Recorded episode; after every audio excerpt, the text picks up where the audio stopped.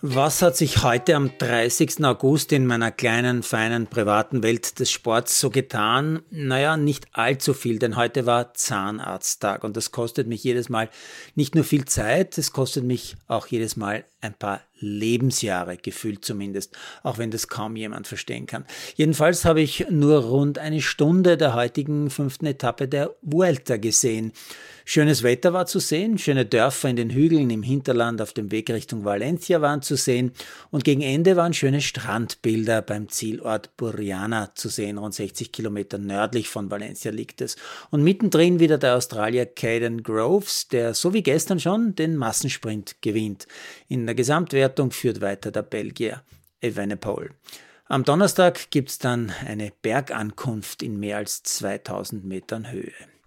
Ja, wegen meines Zahnarzttermins habe ich, und das tut mir wirklich leid, äh, leider auch die Pressekonferenz und die Verabschiedung von Clemens Doppler nicht besuchen können. Hätte ich sonst ganz sicher gemacht, um dem Langen meine Dankbarkeit auszusprechen. Denn immerhin dürfte ich viele Jahre seiner tollen Karriere live miterleben. Er war ein besonderer Typ auf den Stränden dieser Welt und ich kann mich sogar noch an seine allererste Medaille erinnern. Das war nämlich bei der U20-Europameisterschaft 1997.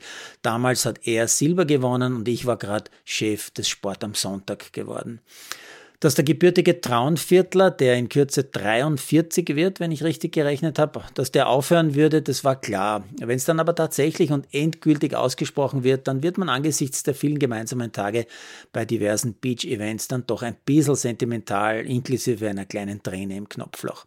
Also, ich bedanke mich bei dir, Clemens, für die vielen großen Sportmomente und hoffe, dass man sich nicht ganz aus den Augen verliert. Nur auf der Straße, wo du bald als Inspektor in Uniform unterwegs sein wirst, da möchte ich dich nicht treffen. Du verstehst, was ich meine.